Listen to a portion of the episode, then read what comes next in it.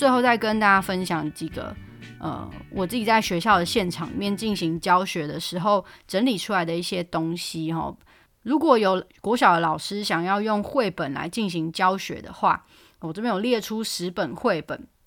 分别是爱心树，爱心树就是有一个小朋友跟一棵树予取予求，然后这棵树就什么都给他。那有很多人会利用爱心树这本绘本来讲无私的奉献。呃，我在使用爱心树的这本绘本的时候呢，是把系统思考和循环循环经济放在里面的，就是资源并非取之不尽的。那第二本绘本是上面和下面，上面和下面，植它讲的是植物在生长的时候，我们会取。到有用的地方不一定是在地上部或者是地下部，哦，他讲他讲的是不同的呃作物，它生长的部位是不一样的。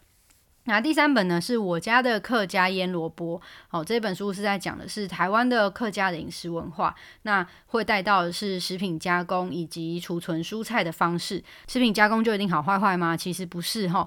那这个有机会我们再来谈。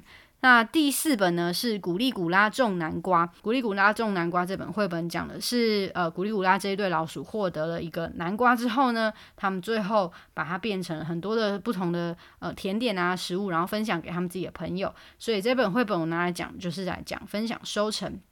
再来是呃格外有意思，格外有意思，它不是一个实际上的绘本，它是一个呃脸书的粉丝专业，他们利用格外品呢去帮这些格外品拍很多呃很可爱的照片，然后呃让大家呢可以更认识格外品，跟呃去了解到说虽然有些虽然有些蔬果比较丑，但是它的营养价值呢是一样的。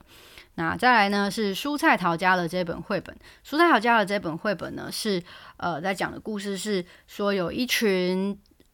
食物被摆在家里很长一段时间，然后突然他们都发现自己坏了，所以他们就很生气，他们就决定要离开家里。那这本书呢，我讲的也是在讲系统的循环的思考，就是蔬菜腐烂之后回到的呃。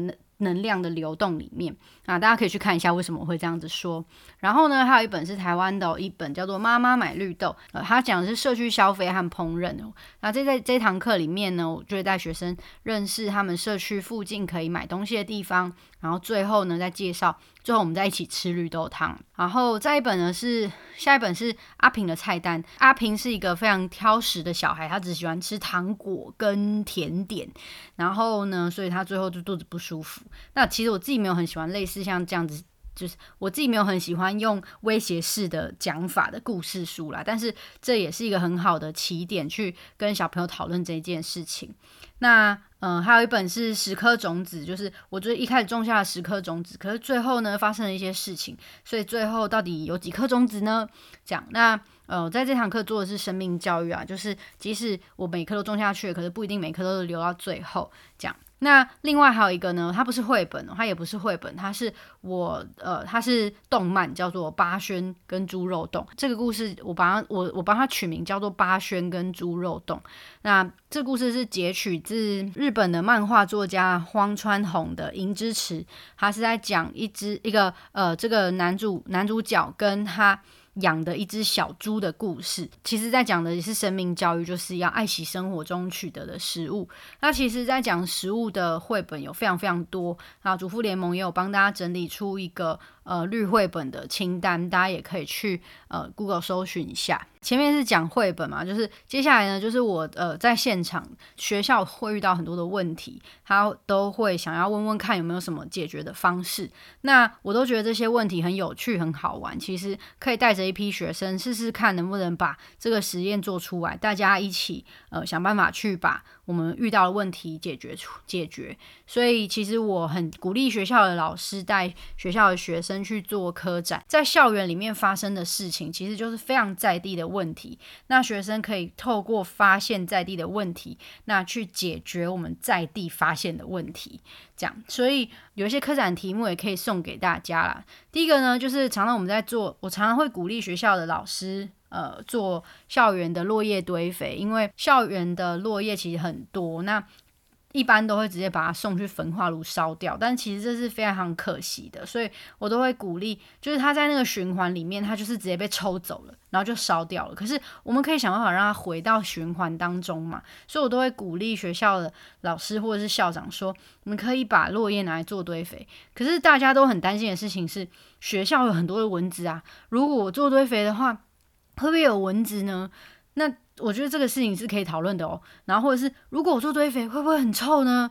那如果很臭的话怎么办呢？这样，所以这个问题就是如果堆肥有蚊子怎么办？如果堆肥很臭怎么办？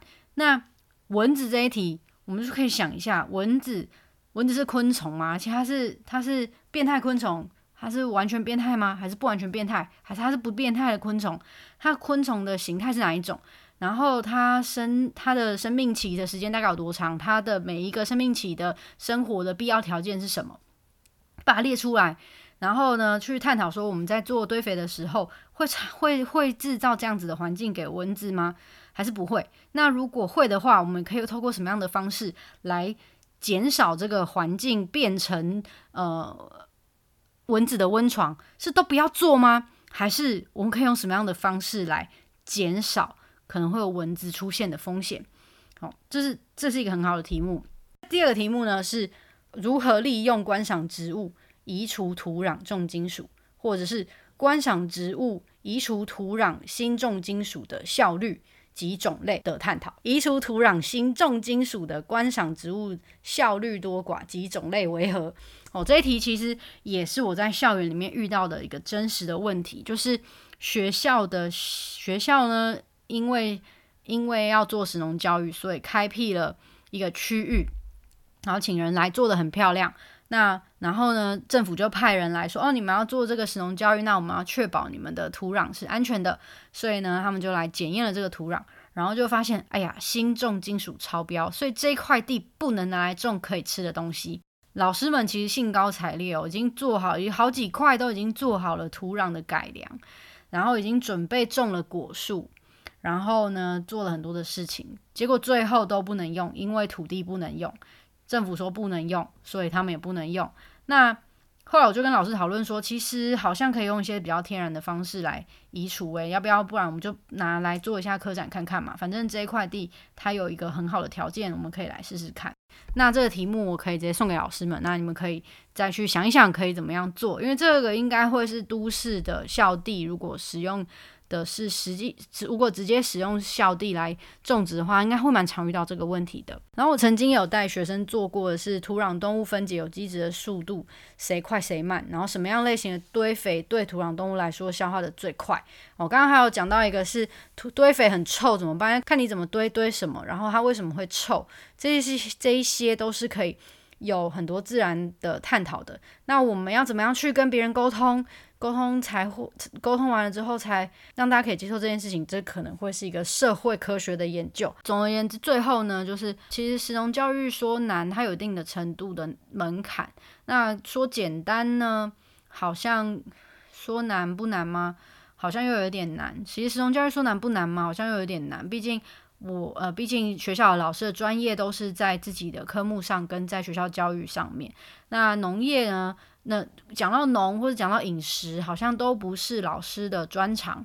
那呃，它简单吗？它但它又很简单，就是因为它就是每天每个人都会遇到的事情。如果学校如果是国中以下学校，还会每天都供学校午餐，那就可以这些学校午餐它是也会是一个教学的一个媒介。那所以所以说老师们呃，也许有点可能会有点担心，说神农教育这件事情到底要怎么开始。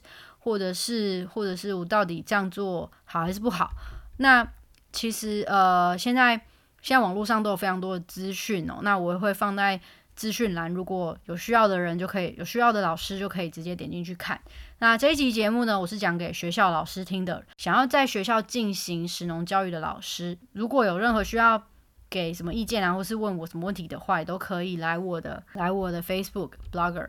或者是 Apple Podcast 下面留言，Facebook 会比较好一点，搜寻农田里营养师就可以找到我，然后我们就可以来讨论一下，如果你想要在学校里面做食农教育，还有哪一些可以用的资源，可以让你做得更顺手。营养师跟谁说不会下次见啊？因为下次就换别人了。好，农田里营养师，我们下次见喽，拜。